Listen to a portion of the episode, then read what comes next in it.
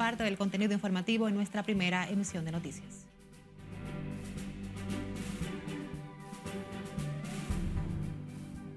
Más que desgarradoras las escenas de dolor en el velatorio del niño José Alonso Brito, directora del centro educativo, dice no hubo negligencias. Supuestos traficantes de haitianos matan joven en Santo Domingo Este. Encuentran recluso muerto en penal Rafe y hombres. El maltrato físico para castigar a los hijos genera choque entre juezas del Tribunal Constitucional. Autoridades detienen durante allanamientos a un dominicano y dos extranjeros vinculados a red de narcotráfico. En más de 300 millones de pesos se cuantifica hasta el momento el impacto económico por el cierre de la frontera y las enfermedades cardiovasculares preocupan a especialistas de la salud a propósito del Día Mundial del Corazón este viernes.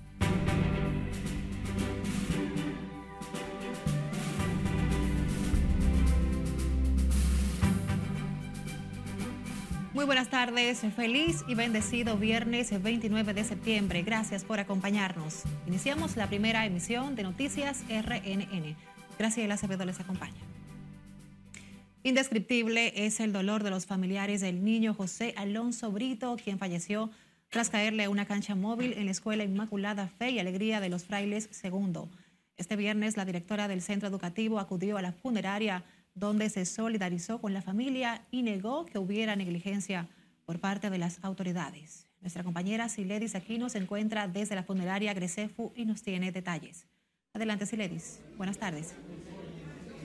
Gracias, así es. Más que desgarradoras son las escenas de dolor que se observan en el velatorio del niño José Alonso Brito. La tristeza e impotencia provocó incluso el desplome de familiares a los que debieron llevar al área de emergencias de un centro médico. Son diversas las opiniones en torno a la muerte del pequeño que cursaba el segundo de primaria y en cuya pizarra aún queda la última clase que recibió. ¿Cómo va a ser que una cancha no tenía ni siquiera los protectores que tienen que tener la cancha de, de blog o como de cemento? Y la tenían así, eh, sin ninguna seguridad. Aparte, ¿de dónde estaba el maestro de deporte, que supuestamente fue en deporte? Equipo de técnicos y maestros que están ahí, de directores de la escuela, que están siempre pendientes, principalmente como esas monjas, que siempre vienen pendientes a los niños, pendiente a las niñas, pendiente a, defender la educación dominicana. La directora de la Escuela Inmaculada Fe y Alegría de los Frailes II acudió a la funeraria acompañada de profesores y otras monjas del centro, donde se solidarizó con la familia y negó descuido por parte de las autoridades escolares. En un momento no tendremos problema de mostrarle el espacio para que vean todas las cosas que hay Segunda mentira que se ha dicho, que fue en el recreo, no fue en el recreo, no fue que el niño salió del aula y la maestra no sabía dónde estaba. El niño estaba en su clase de educación física. El niño ya se estaba recogiendo para ir a su aula con su maestro y con sus compañeros y en ese momento sucedió el accidente. Sor Juana María Jiménez Peña también puntualizó que los trabajos que realizan en el centro no son en el área de la cancha. Por favor, prensa, por favor, familia, barrio, sector, no alarguen, no profundicen más el dolor. El trabajo que se está haciendo en el patio de preescolar no tiene nada que ver en absoluto con el accidente del niño. Son dos espacios de extremo a extremo. En esta explanada donde ocurrió el accidente que le costó la vida al menor, las autoridades de DICRIN la mantienen clausurada debido al proceso investigativo que se le sigue a todo el plantel. Los restos del niño José Alonso Brito serán sepultados a las 4 de la tarde en el cementerio Cristo Salvador. Por menos son los detalles que les tengo. Ahora retorno con ustedes al set de noticias. Gracias por este informe, Siledis Aquino. Y en Santiago, un preso preventivo fue encontrado muerto esta mañana con una almohada en la cabeza en el recinto Rafael Hombres, en un hecho que es investigado por las autoridades. Se trata de José Francisco Vázquez, de 24 años, quien de acuerdo con las autoridades no presenta signos de violencia visible. El cadáver del hombre fue trasladado al Instituto Nacional de Ciencias Forenses para los fines correspondientes, mientras la familia espera los resultados de la investigación. El hombre tenía unos nueve meses en prisión y sus familiares dicen que conversaron con él en horas de esta madrugada.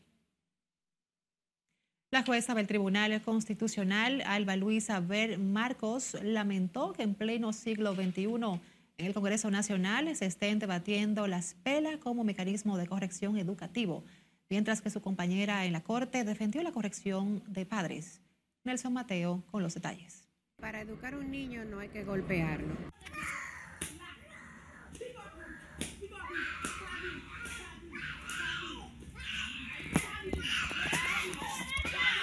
El tema de la pela produjo un choque de trenes a lo interno del Tribunal Constitucional este viernes. Para la magistrada Alba Luisa Bear, la pela es una corrección familiar que atenta contra la dignidad de la niñez. La educación se logra, desde mi punto de vista, con disciplina y amor. Esas dos cosas deben eh, estar equilibradas en los hogares y creo que no hay necesidad de llegar al maltrato físico. En el marco de la celebración de la primera Feria Internacional del Tribunal Constitucional sobre la Familia y la Igualdad, la jueza titular de la Corte entiende que es una vergüenza que en pleno siglo XXI en el Congreso Nacional se pretenda legalizar el maltrato infantil. Yo entiendo que los congresistas deberían ponerse en el lugar de los niños y quedarse ahí a ver si a ellos les gustaría que le, que le golpearan. Sin embargo, aunque no apoya el maltrato como método de corrección, la jueza Eunice Vázquez cree en el sistema de consecuencia y el respeto a la autoridad de los padres durante el proceso de formación familiar. La primera autoridad es la autoridad de los padres. Y todos los jueces tenemos que entender que el derecho fundamental del niño debe de estar protegido primero por sus padres. La pela es una propuesta que se discutió en su momento en el proyecto de reforma al Código Penal en el Congreso y que este viernes generó un choque de trenes entre los conservadores y neoliberales del Tribunal Constitucional, representados en la jueza Vázquez Acosta y Per Marcus respectivamente. Nelson Mateo, RNN. Seguimos con más y les recordamos que a través de nuestra línea de WhatsApp usted puede realizar las denuncias que afectan a su comunidad, infracciones a la ley y atropellos. A continuación presentamos algunos de ellas en el resumen que nos presenta Perla Gómez. En San Juan Comunitarios, en la calle Colón, atraparon a un supuesto ladrón que entró a robar en una ferretería y provocó heridas al propietario del establecimiento.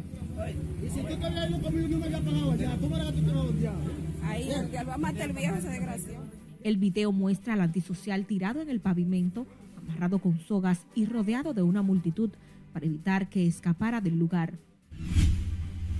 El conductor de una patana perdió el control y se estrelló entre las barandas de seguridad en un hecho registrado en la autovía del Este en San Pedro de Macorís. Asimismo, informan que no se reportaron víctimas.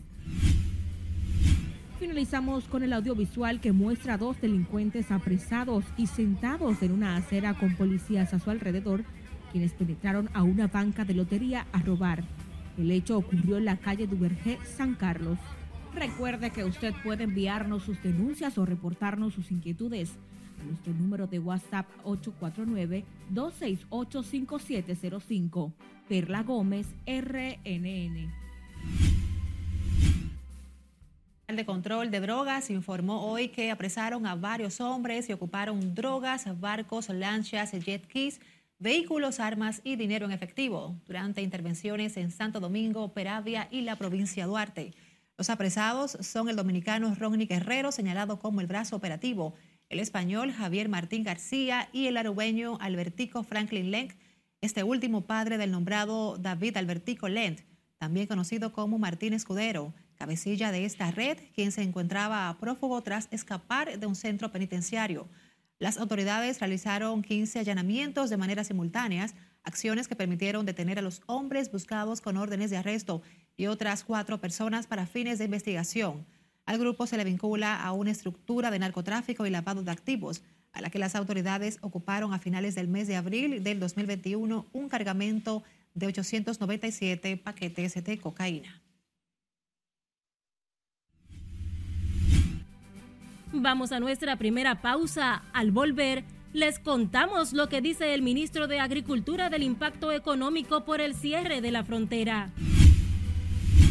Además, vocero de la presidencia dice avanza a buen ritmo reactivación del canal de la vigía. Salud Pública emite alerta epidemiológica por aumento de casos de virus respiratorios. PRM y Junta Central Electoral tienen todo listo para las internas de esa organización política este domingo. Y en el plano internacional, atentado deja al menos 52 muertos y más de 50 heridos en ataque suicida en Pakistán. Los detalles al regreso, no le cambie. Esta es la primera emisión de Noticias RNN. Ya regresamos.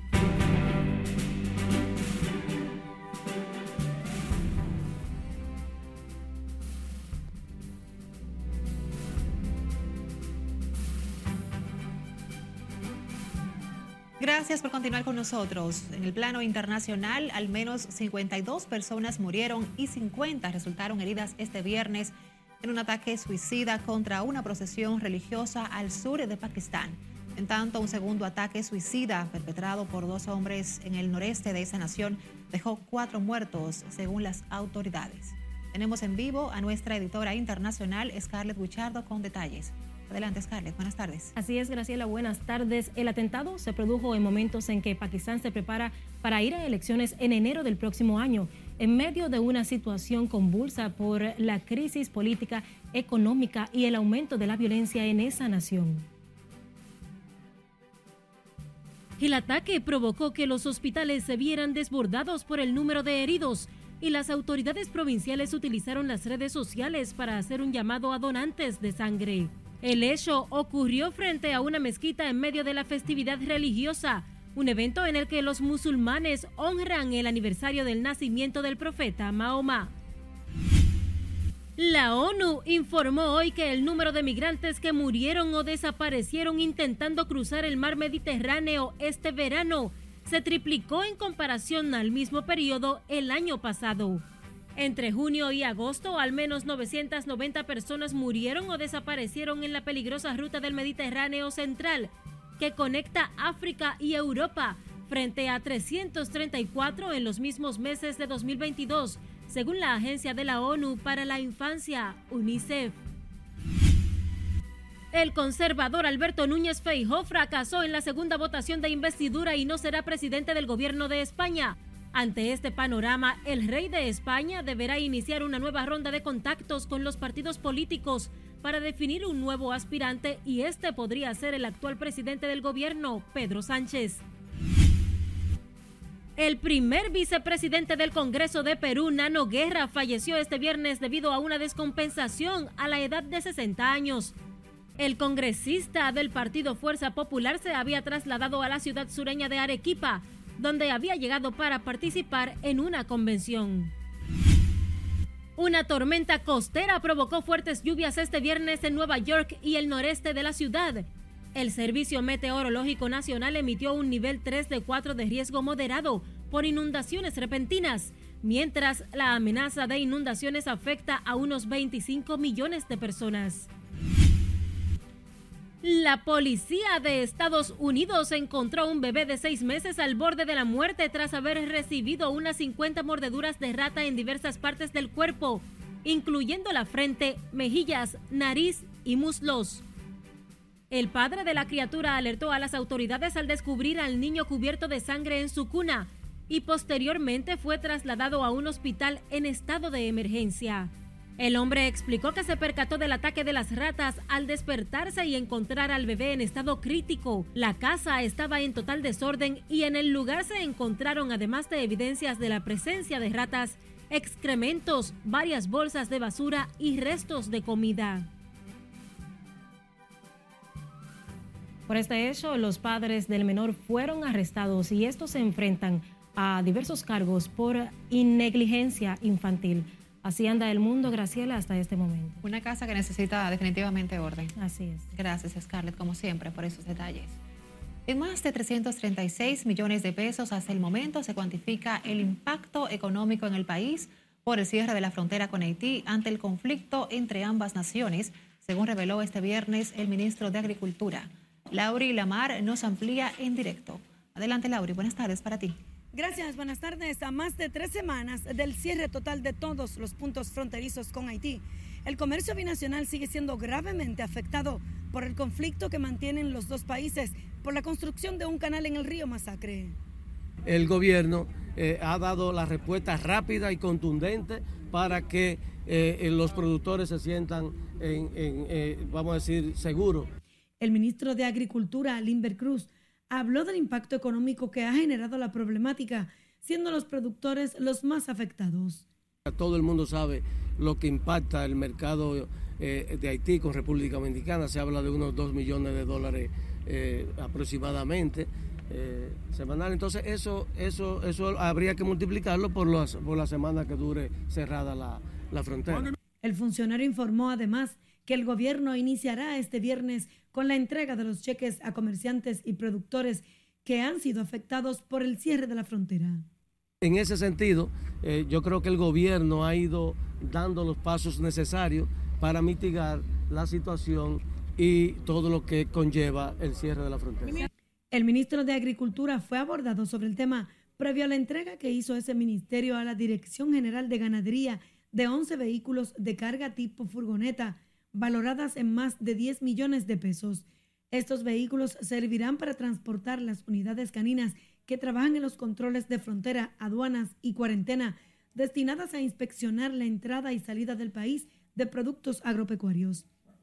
Con la entrega de estos vehículos y las unidades caninas, el gobierno fortalece los controles para proteger el país de la introducción de plagas y enfermedades. De mi parte es todo retorno al estudio. Gracias por este informe, Lauri Lamar. La reactivación del canal de riego La Viguía, que busca salvar el caudal del río Dajabón en la frontera con Haití, avanza a buen ritmo, según el vocero de la presidencia, Homero Figueroa, quien informó además que el gobierno proyecta que todo el trabajo esté terminado en las próximas tres semanas. En un video colgado en sus redes sociales, el vocero presidencial explica que la obra permitiría el riego de los cultivos de los productores en esa área, los cuales se verían afectados cuando los haitianos concluyan la construcción de un canal en el río Masacre con el propósito de desviar las aguas hacia su territorio. Los trabajos de reactivación marchan a buena velocidad. Al día de hoy ya se han completado un kilómetro y medio de recuperación de este canal y esperamos que todo el trabajo esté terminado en las próximas tres semanas. El plan de las autoridades dominicanas es establecer un sistema de bombeo en la toma de la aduana del río Masacre. El INDRI inició este jueves las primeras pruebas en el sistema de bombeo del canal de riego, que de acuerdo a lo explicado tiene una conexión directa con el afluente, con una capacidad para extraer 3.000 galones de agua por minutos. Las enfermedades cardiovasculares siguen siendo una de las principales causas de muerte en República Dominicana, situación que preocupa a especialistas que recomiendan a la población adoptar hábitos saludables para cuidar su corazón. director del área 7 del Ministerio de Salud aseguró que desde el gobierno se han puesto en ejecución programas para prevenir enfermedades del corazón. A través de caminar, a través de las dietas, sin sal o con poca sal, sin grasa, eh, manteniendo un estilo de vida eh, saludable, desde luego.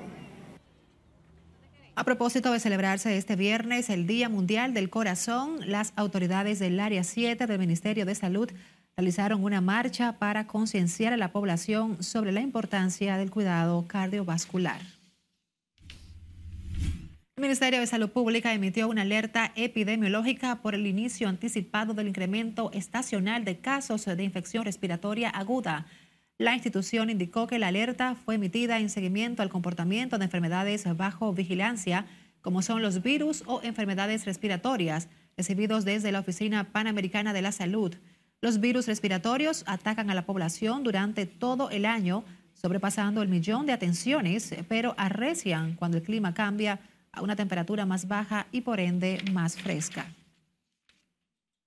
Cambiemos información y es que con las primarias de este primero de octubre, el Partido Revolucionario Moderno avanza en la conformación de su boleta electoral del 2024 y con la que busca retener el poder y el dominio a nivel municipal y congresual. Margaret Ramírez tiene más detalles en directo. Adelante, Margaret, cuéntanos. Gracias, así es. Muy buenas tardes. De 8 a 4 de la tarde tendrán tiempo los PRMistas para acudir a las urnas y elegir en las elecciones internas a su candidato presidencial, regidores vocales y en algunas demarcaciones alcaldes y directores distritales. Y así poder completar, junto con las encuestas realizadas para elegir a senadores y diputados y alcaldes, nuestra matriz de candidatos con miras a las elecciones de febrero y de mayo del año 2024. En este proceso interno participan a nivel presidencial cuatro precandidatos, 2.293 a regidores de 158 demarcaciones, 1.235 precandidatos a vocales en 194 distritos municipales y 295 precandidatos a directores de distritos municipales de 194 demarcaciones. De los 3.800 miembros de esa organización que buscarán oficializar sus candidaturas, está el presidente Luis Abinader y los dirigentes Ramón Albulquerque, Guido Gómez Mazara y Delia Ortiz, quienes buscan la candidatura presidencial. En el día de mañana le daremos seguimiento a la Junta Central Electoral en lo que tiene que ver con la prueba que debe llevar a cabo en cada uno de los recintos, de los equipos que utilizará para la digitación, escaneo y transmisión de los resultados. Para las internas del PRM con padrón cerrado están habilitados unos 3 millones de electores. La expectativa del partido es que acudan entre 400 mil y 450 mil a votar. La Junta Central Electoral, quien ha organizado el proceso y fungirá como árbitro, ha habilitado 5.149 mesas electorales a nivel nacional en 1.502 recintos electorales. Más de 25 mil personas fueron entrenadas para ser miembros de las mesas electorales. Tienen todas sus valijas, tienen todas sus casetas, sus urnas, todos los equipos, las EDET que van a funcionar en las mesas de votación, están todas en, en los municipios del país. El órgano de comicios dispondrá además de 1.849 facilitadores de recintos y más de 15.000 efectivos de las Fuerzas Armadas y de la Policía Nacional estarán dando soporte de seguridad. Concluido este proceso, el PRM deberá concentrarse en la culminación de la conformación de su boleta electoral con los candidatos que serán elegidos mediante encuesta y asamblea de delegados cuyo plazo vence este 29 de octubre. Es todo lo que tengo por el momento. A retorno contigo al estudio. Gracias por estos adelantos, Margaret Ramírez. Giramos ahora a Santiago, donde la policía garantiza la seguridad durante las primarias del PRM el próximo primero de octubre. En tanto, dirigentes de la organización en esa demarcación confían en que el proceso se desarrollará sin incidentes. Junior Marte con más.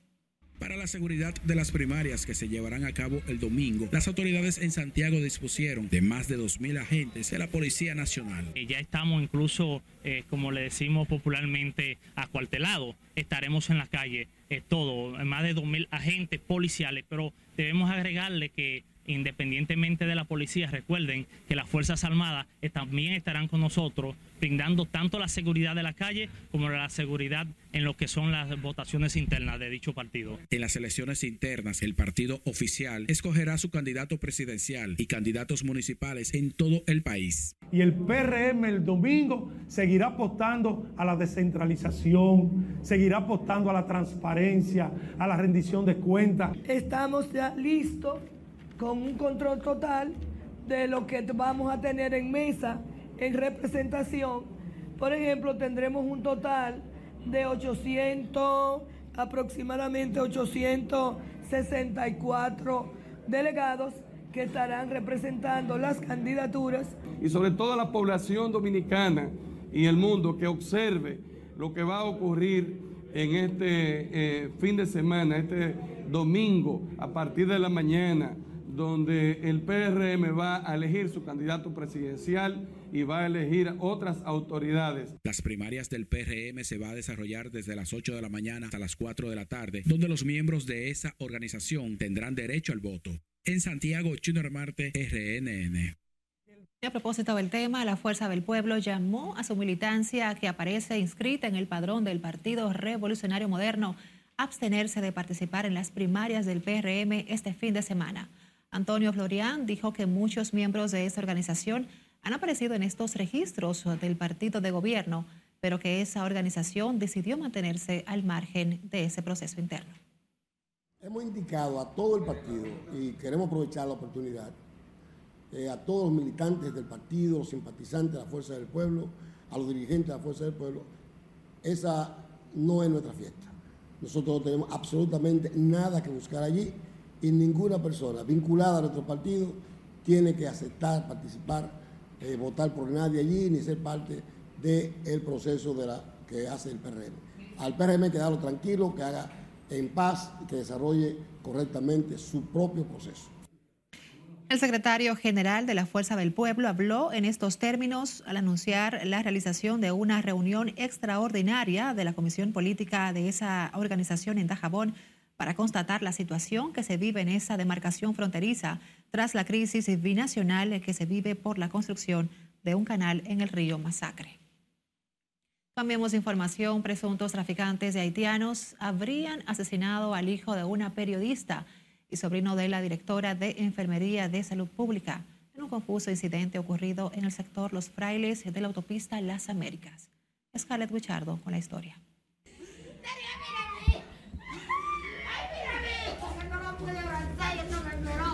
La repentina muerte de Daniel Polanco Saturria ha destrozado a su familia.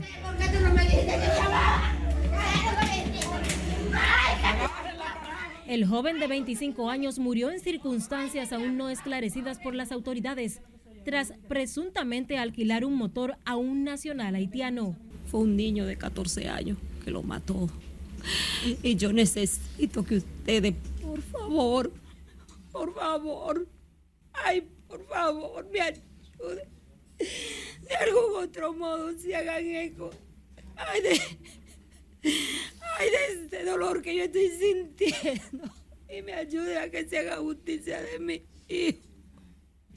Ay, mi hijo era un muchacho.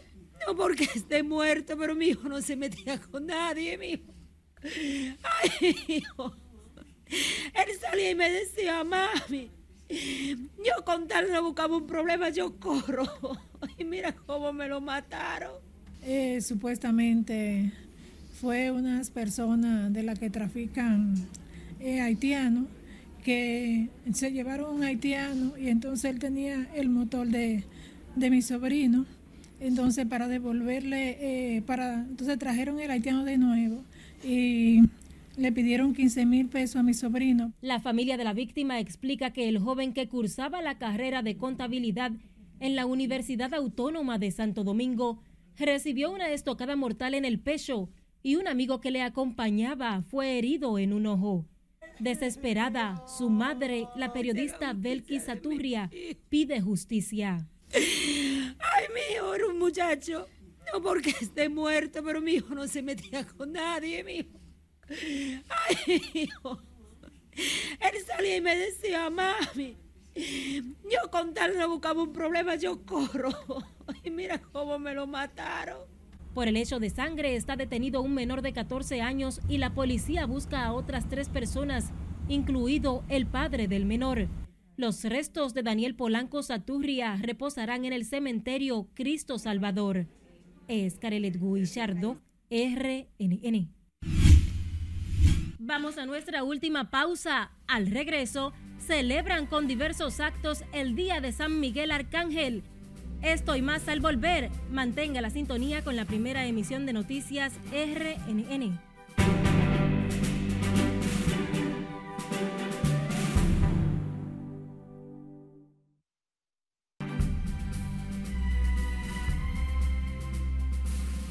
Llega el viernes y llega el momento de actualizarse en las noticias deportivas de esta primera emisión de Noticias RNN. Vámonos con los Orioles de Baltimore, 100 victorias y el título divisional también para los muchachos de Maryland. Ahí está el out final en un rodado de que capturó muy bien el mexicano Ramón Urias ante un batazo de Trevor Story. Desató la algarabía, la celebración porque consiguen su décimo título divisional en este este y también 100 victorias por sexta ocasión en la historia del equipo y primera vez desde 1980. Los Orioles no ganaban la división este desde 2014, casi nueve años, Así que logran este décimo título divisional con el mejor récord de la Liga Americana. ¿Quién lo diría? En un tiempo, señores, en un día donde el estado de Maryland anunció que los Orioles de Baltimore se van a quedar en la ciudad de Baltimore por al menos 30 años más. Así que firman un acuerdo para mantenerse en las operaciones en Camden Yards. Dos años después de sufrir 110 derrotas, los Orioles nuevamente llegan a la postemporada.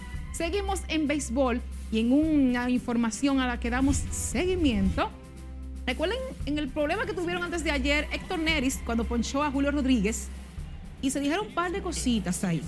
Pues Héctor Neris se disculpó. Ayer emitió un comunicado en el que reconoce que se excedió y que dice que nunca utilizó insultos homofóbicos contra Julio Rodríguez, porque Grandes Ligas está investigando unas supuestas palabras que él dijo en ese momento donde pasaron, ¿verdad? Esa situación. Dice el que no pasó y que fue incorrecta esa información. Dijo que se, disculpó con Julio, con su familia, con la organización de los marineros de Seattle, pidió disculpas y Julio dijo que Nery le escribió por mensaje de texto, pero que él no le respondió. Apelo que Julio, por favor, ¿verdad? Somos dominicanos, nos entendemos en español y que baja un poquito y el perdón, sobre todo. Y ya al final de esa temporada. Pasamos ahora a la despedida de un grande, Miguel Cabrera, el venezolano más grande de la historia. Dice adiós. Este fin de semana jugará su último partido. Luego de 20 años de carrera, señores, debutó en el 2003 con los, Marlins de Miami. Ganó ese año la Serie Mundial. Carrera extraordinaria. Más de 3.000 hits, más de 500 honrones, más de 1.800 carreras remolcadas más de 300 en promedio de bateo, 309 para ser exacta. Triple corona de bateo en el 2012, que no se lograba hacía más de 60 años. Y es de verdad una carrera impecable la que Miguel Cabrera ha tenido en estos 20 años en grandes ligas. Mm, siempre jocoso, siempre divertido, siempre de buen humor y de verdad un caballero ante la prensa, ante sus compañeros y ante los fanáticos. Así que excelente y enhorabuena para Miguel Cabrera que va a jugar el domingo el último partido de grandes ligas. Pasamos ahora al TBS. El baloncesto local sigue la acción. Este viernes a primera hora Bameso se enfrentará a los Prados. Bameso buscando su tercera victoria y los Prados su segunda con uno y cuatro. Entonces a segunda hora, ya a las nueve de la noche, el combinado de San Lázaro tiene a Mauricio Báez. San Lázaro tiene marca de 3 y 3 y el Mauricio todavía está invicto con 5 y 0. Es posible que hoy ese invicto se vaya o se mantenga. Ya, de, ya están de aquel lado de la fase de eliminación los mauricianos. Pasamos ahora al deporte local y es que se anunciaron los abanderados de los próximos Juegos Panamericanos de Chile 2013. El atleta, ahí está Ivonne Losos de Muñiz y de Ecuestre y Robert Pigoxi de Eslalón o esquí acuático son los abanderados, los que van a llevar la bandera dominicana durante la ceremonia de inauguración de los Juegos de Panamericanos de Chile 2013 que se inaugurarán el 20 de octubre y se extenderán hasta el 5 de noviembre. Pigoxi ganó oro en Lima 2019, mientras que Ivonne también ganó dos oros en adiestramiento en Barranquilla 2018, los Juegos Centroamericanos, y en los recientes finalizados Juegos Centroamericanos y del Caribe que se celebraron en San Salvador. Así que enhorabuena y que sigan nuestros atletas poniendo bien en alto el nombre de la República Dominicana en otros países. Hasta acá los deportes. Pase buen fin de semana, Graciela. Gracias, Joana. Feliz fin de semana para ti y gracias por compartirnos las principales informaciones deportivas, como siempre. Hablemos ahora del programa Niños con una Esperanza. Celebró 20 años de fundación en el barrio Santa Lucía, Distrito Municipal Santiago Oeste donde reconoció la trayectoria y apoyo de periodistas, comunicadores, líderes cristianos, empresarios y padres que han respaldado esta obra. La organización Pro Niñez destacó los esfuerzos que realiza a favor de los más vulnerables y las labores para promover mejores condiciones y políticas que protejan a la población infantil. Porque hemos sido defensores a rajatabla de la niñez y eso no tiene precio no lo vendemos, no lo negociamos. Cuando alguien quiera dar un aporte al niño con una esperanza, tiene que saber que se lo está dando a los niños. Durante el evento fue reconocido el periodista Junior Marte, corresponsal de Noticias RNN en la ciudad de Santiago, por sus aportes a las causas sociales a lo largo de su carrera de más de 20 años. Nuestras felicitaciones para el colega Junior. El director ejecutivo del Instituto Dominicano de Prevención y Protección de Riesgos Laborales reveló este viernes que en la actual gestión de gobierno se han logrado metas que no habían sido alcanzadas desde la promulgación de la Ley 87-01 que creó el sistema de seguridad social en el país. El doctor Fausto López Solís informó que en los primeros tres años de gestión del gobierno del presidente Luis Abinader se han desembolsado cerca de 7.500 millones de pesos para cubrir atenciones a los afiliados del seguro de riesgos laborales. Apostando a un mejor futuro para cada trabajador dominicano con transparencia, con integridad, como lo exige la sociedad, lo demanda la clase trabajadora y como lo ordena y lo anhela el señor presidente de la República, Luis Abinader. El director del IDOPRIL ofreció estos datos durante la celebración de una misa en la catedral por el cuarto aniversario de la institución. Y les contamos que la Iglesia Católica celebra este viernes el Día de San Miguel, uno de los principales ángeles mencionados en la Biblia y quien desde el Antiguo Testamento aparece como el gran defensor del pueblo de Dios contra el demonio. Asimismo, cientos de devotos celebran distintos actos de santería. Laura Lamar con la historia. Se celebra el Día del Príncipe San Miguel Arcángel, patrón de la milicia celestial de los cielos. El 29 de septiembre de cada año los dominicanos celebran el Día de San Miguel, quien según la tradición cristiana es uno de los siete arcángeles, llamado también jefe o cabeza de la milicia celestial. Cientos de devotos participan desde tempranas horas en actividades dedicadas a San Miguel y celebran de diferentes formas el Día del Santo Protector. Que San Miguel luchó contra Satanás por el cuerpo de Moisés. Cuando Moisés murió, Dios mandó a San Miguel a recoger el cuerpo de Moisés. Satanás se le apareció y luchó con San Miguel por llevarse el cuerpo de Moisés, en lo cual ese día San Miguel lo venció. Para mí, San Miguel es un ángel la cual el Dios Todopoderoso, el único, que tiene a Lucifer pisado y para mí es algo muy especial. En la iglesia San Miguel, en la zona colonial, se realizan misas en honor al arcángel, donde religiosos aprovechan para agradecer y pedir milagros. Para algunos es una fiesta religiosa, pero para otros es una celebración pagana en la que abundan los colores verde y rojo, los tabacos, bebidas alcohólicas y bizcochos. Yo me crié bajo un altar que mi abuela tenía, ¿sabes? Y siempre paraba jodiendo con los santos, robándole la bola y los cuartos. Y al final estamos aquí. Y él ha hecho mucho por mí y estamos aquí en agradecimiento. Que él es un santo muy bueno, que siempre eh, día tras día vive cuidándonos.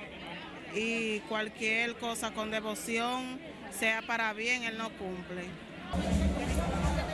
Los creyentes se reúnen con cuadros y velones que forman parte de los ritos de alabanza. La creencia en San Miguel se inició en esta céntrica barriada amurallada debido a la influencia de los primeros negros esclavos traídos a Santo Domingo desde África. Estos esclavos, en su necesidad de adorar y creer, defendieron los atributos espirituales de San Miguel de los ataques y amenazas de los coloniadores. Laurila Mar, RNN. Y así concluimos esta primera emisión de Noticias RNN. Graciela Acevedo junto al equipo les desea feliz resto de este viernes.